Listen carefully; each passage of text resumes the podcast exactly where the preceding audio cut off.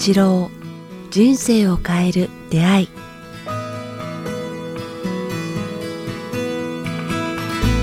こんにちは早川洋平ですえー北川八郎人生を変える出会い北川先生今日もよろしくお願いしますよろしくお願いします。さあ、えー今日も、えー先生のご自宅とつないで収録させていただいてます。はい。先生、あのね、この収録時点ではなかなか、こう、そ、外には出れずに、まあね、あの、周りで体動かしてるっていう話はありましたけど、ど、どんな感じですか？毎日、一日の流れって結構、ルーティーンで決まってるんですか？そうですね。朝ヨガと、それから、あの、まあ、前も言ったと思うんだけど、あの、散歩っていう、あウォーキングですね。はい。それで、あの、あそこ、あの、神社の階段。神社ね。はい。で、ちょっと小走りするとか。だから、まマスクすること自体を忘れてるから、あうの、んスーパーとか行って、あの、マスクをして入ってくださいって書いてあ放送がかかったって言ってましたね。うん、なんか、しない、忘れることが多いですね。うんぐらい、こう、なんか、コロナではない空気のきれいさを楽しんでますね。風景の楽しさとか、天気の良さ。今年はまたね、4月からなんか、小春日和っていう日がたくさんあったんですよ。4月、5月。はい。だからなんか、今年は春が長かった。うんよくいい春でしたね。あの、天気と、天気という意味ではですああ、そうなんですね。春がとても桜が長く、だから空が澄んだ日が多かったですね。なんか珍しいぐらいいい春でした。うんこれ流れてる頃ね、ちょうど8月の1週目だと思うんですけど、僕もね、以前、あの、小国化してた時8月でしたけど、やっぱり東京とかよりは全然涼しいですよね。どうです？あの、多分ね、10度ぐらい違うかから。違いますよね、うん。うん。夜なんて寒いくらいだし。でも、今朝も寒かったんです。朝も。あ、本当ですか。うんだから毛布2枚重ねました。まあでもね、そのくらいなんか空気澄んでるっていう感じがして、ね、あの、また機会があれば伺いたいななんて思ったんですけど。うんさあ、えー今日はですね、リスナーの方から質問をいただいています。えー障害を持つ子供の子育て、義務教育をドロップアウトしていいのかということで、うんあの、見出しのようにいただいてますが、ちょっと詳細読みますね。はい。えー中学生の長男について相談させてください。息子はアスペルガー症候群です。発達障害の一つで、社会性、コミュニケーション、想像力、共感性、えーイメージすることが難しく、こだわりも強く、自閉症スペクトラム障害のうち、知能や言語の遅れがないものを言います。えー息子は学校を嫌がり、今の自粛の生活を楽しそうに過ごしています。絵を描くことが大好きで、家ではいろんなアートを試みています。中学を卒業したら無理に高校進学させるのではなく、好きな絵の世界に行ったらいいと思い、本人のやりたいことも尊重しようと妻とも話していました。一方で、えー最近無理に義務教育はさせなくてもいいのではという思いも、もう学校の協調性を押し付けられる日本の教育があってないのは目に見えて感じるので、中学卒業してないけど、もう彼の好きなことははっきり分かっているので、その道に進ませてもと悩んでいます。試験面は準備してきたので、あとは親の勇気が足りないのです。義務教育ドロップアウトでいいのか、先生のアドバイスを伺いたいですということです。うんまあ、あの、うん、人間っていう面を考えればですね、まあ、こ今回のコロナでもわかると思うんですけども、今回のコロナをっていうのは面白くて、はい。あの、私は今、あの、東京の早川さんと違って、あの、人間界にいうよりも自然界に接する時間が多いんですよ。緑とか、あ青空とか、はい。い谷とか、あの、田んぼとか、カエルとかヘビとか、で、季節とかをしょっちゅう感じる。もう本当に、先週、あ、ウォーキングして、今週ウォーキングすると、全然違う、こう、なんか、むあの、先週は咲いてなかった野の花が、今週は咲いていて、そしてそれが潰れたらまた別な黄色い紫の花が、あ黄色や紫の花が、毎週、こう、入れ替わり、立ち替わり、こう、うん。季節に合わせて、あの、咲いてくるんですよ。はい。な何がいないかって言ったら、なんか、立ち止まってるのは人間だけなんですよね、こう、うん慌てているのは。で、自然界は全然こう、人間のその価値観とか、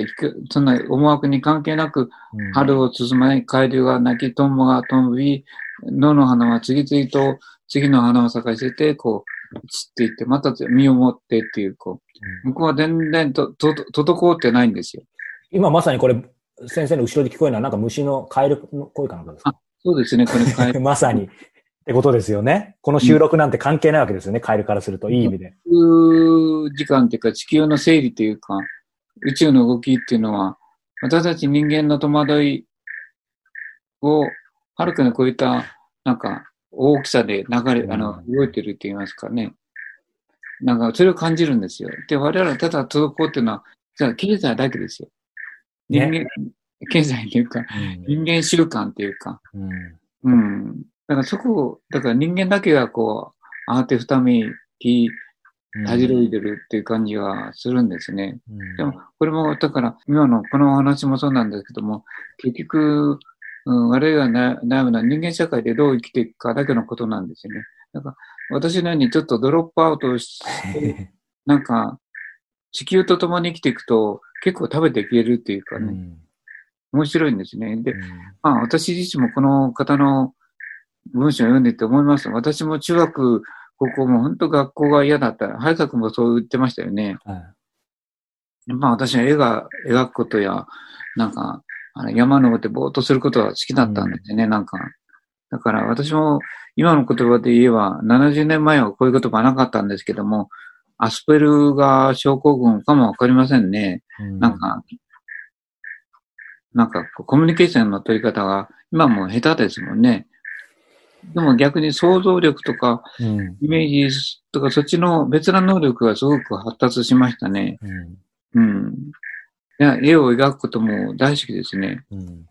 なんか先生おっしゃるように、僕もやっぱりいろんな、あの、一流取れるアーティストの方とか会ってますけど、やっぱり皆さんある意味、まあご自身でそれこそ言う時もありますけど、やっぱりなんかそういう先生とがおっしゃった通り、自分はなんかそういう、ある意味アスペルガーだだったかもしれないってやっぱり言う方いますよね。ちょっとこれはね、えあの、科学的なことがないので、個人的な感覚っていうことはお伝えしておきたいですけど。私も下手ですもんね。あの、本当になんか、あの、自分勝手で、ね、好きなことだけしていきたい。でも、そこを我慢して、なんか高校で勉強したり、なんか大学に行っとかなくちゃ、当時は、あの、食べれないとかいう、そういう戦後の時代だったので、何か、あの、技術的なものや、学歴を身につけてないと、うん生きていけないっていうことを散々言われたの、言われてたし、分かってたので、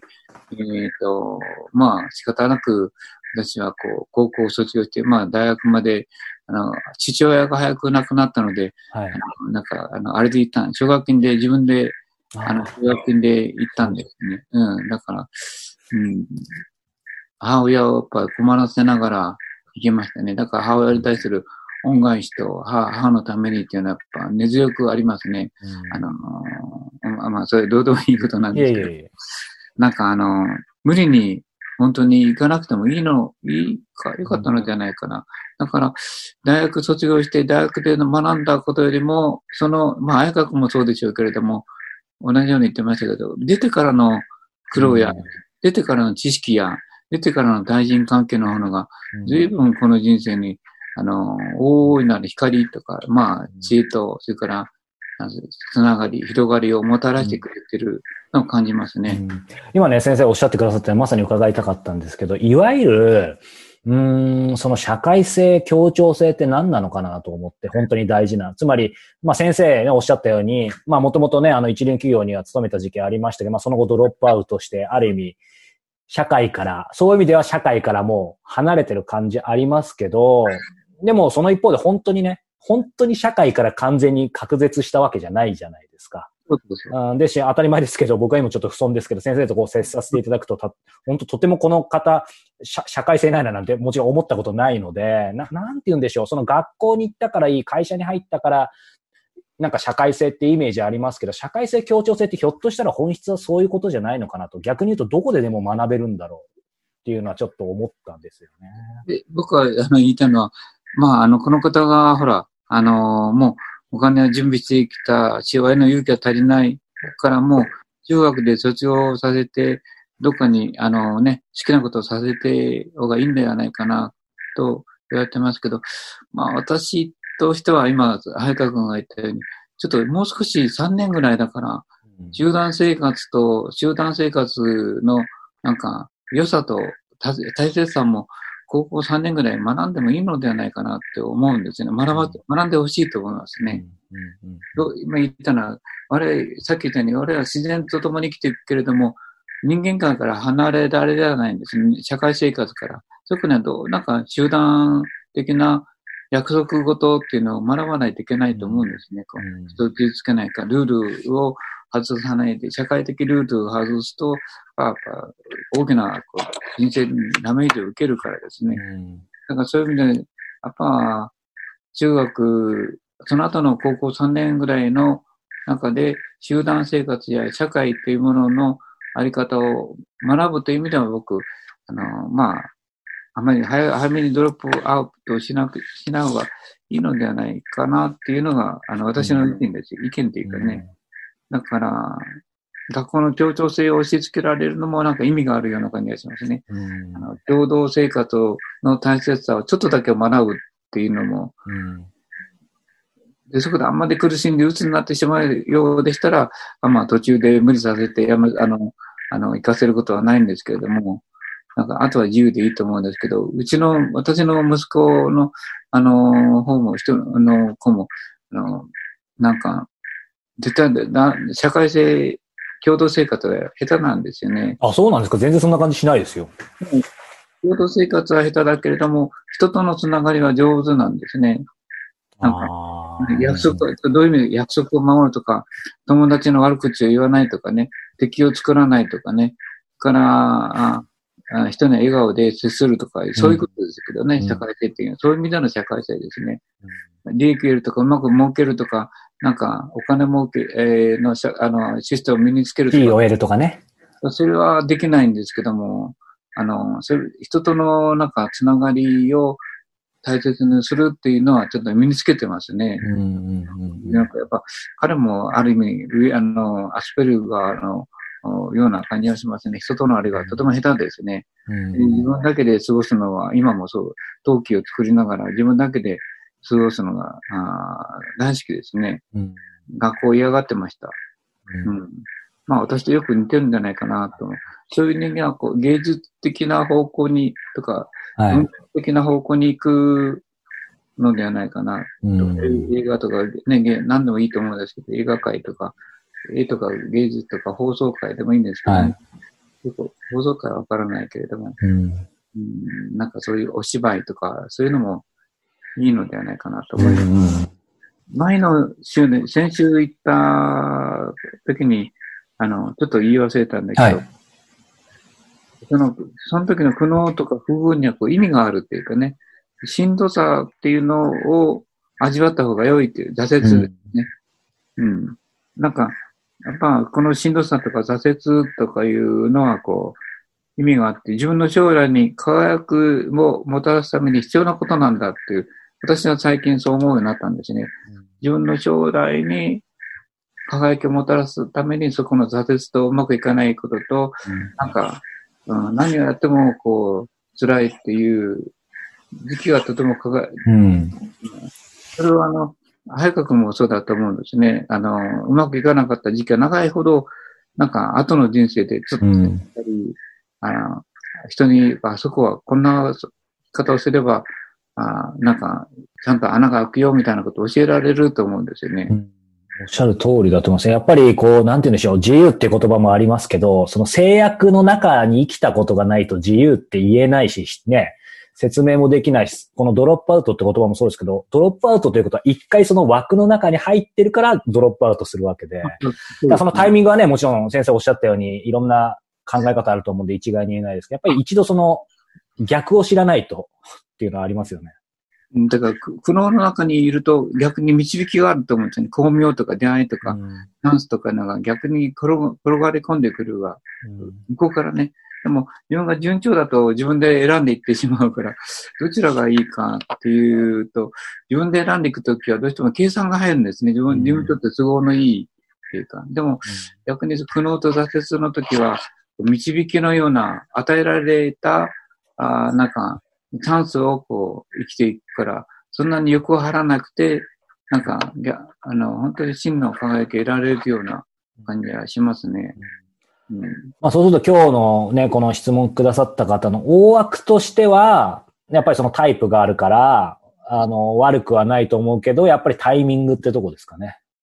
うん、まあ、タイミングっていう、何のタイミングですか？つまりその、先生もね、あの、すみません、僕の認識が合ってるか確認させていただきたいんですけど、この質問してくださった方の息子さん、うん。うんどこかで、つまりその、なんでしょう、枠にはまらずにというか、いわゆる、そ、外に出るのは、やっぱりそのまあもちろんいいと思うんですけど、まあ、いつ出るかっていうね。義務教育でもうそこでいいって言われてますけど、僕としては、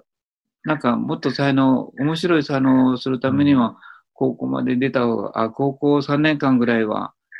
あの、出会うと、出会いによって、なんか、あの、その人が持ってる才能が開発できるようなチャンスをの出会いがあるの、あるような感じがしますね。苦悩の後に来る巧妙って言いますかね。あの、苦しみの後に来る光って言いますかね。そういう3年間をちょっとやった、ややった方がいいのではないか。早くから解放するよりもね、あの、やっぱり経験とか、それこそ石の上に3年っていう言葉って昔あんまり好きじゃなかったんですけど、ややっぱり大事かなと僕も個人的には思ってて、結構あの、親しくさせていただいてる小説家の先生がいるんですけど、その彼がよく言ってるのが、彼もサラリーマンやっぱ3年やってるんですよ。で、まあ、彼の個人的な意見ではあるんですけど、やっぱりその今、小説家で例えば直木賞、芥川賞って新人でもう18とかでドーンと出てきて、出てきちゃうはいいけど、その後やっぱりそのまま専業小説家みたいにいきなり若くしてなっちゃうと、やっぱり人間としての経験とか、さっき先生おっしゃったような、挫折とかいろんなのを踏んでないから、その後意外とやっぱりシュリンクしちゃうみたいな。だから、とてもそんなことある意味、社会、石の上にも3年だよみたいに言うような硬い小説家の方じゃないんですけど、でもその方がやっぱりそう同じこと言ってて、うんだから今先生言ってたこととすごい重なるなっていうのをちょっと個人的に感じました。なんか、くぐり抜けた後に何か託してるものが、神が託してるものみたいなね。うん。くぐり抜けた後にね神が託してくるものかな。うん。それが見えてくるんじゃないかな。だから、まあ、その時はわからないけど、僕たちや早川さんのように、それをくぐり抜けた人間には、なんかそれが見えるような感じがするね。言えるっていうね、僕は言えるような感じがするね。くぐり抜けた時に、後になんか来るものを期待した方がいいよっていう。そうですね。あとはそれこそなんか、まあまあ、無責任には言えないですけど、やっぱりその親としては、まあ僕もこの立場だったらすごい心配ですけど、やっぱり、そのご本人、息子さんご本人がなんかもう決めるときは決めて出るかなみたいなちょっと思うんですよね。うんうんうんだからそこをやっぱり待てるか信じられるかというか。中学を卒業したら無理に高校を進学させるのではなくて、っていう、言うけど、まあ、まあ、でもまあ、絵の学校に行かせるとか、うーん、言ったように、まあ、我々はこう人間、コロナでわかるように、人間界から離れられないから、どんな生活するにしても、絵を描くにしても、まあ、あの、人間の輪というものの大切さをはい。ちょっと我慢して3年間学ばせた方がいいのではないかな。高校に行かせた方がいいなとは僕も思いますね。はい、ありがとうございます。さあ、えーこの番組では皆様からのご質問、ご感想を募集しております。えー詳しくは、えー北川八郎ホームページ、もしくはメールアドレス、北川アットマーク KIQ、tas.jp、北川アットマーク KIQ、アルファベットの Q、tas.jp までお寄せください。北川先生、今日もどうもありがとうございました。ありがとうございました。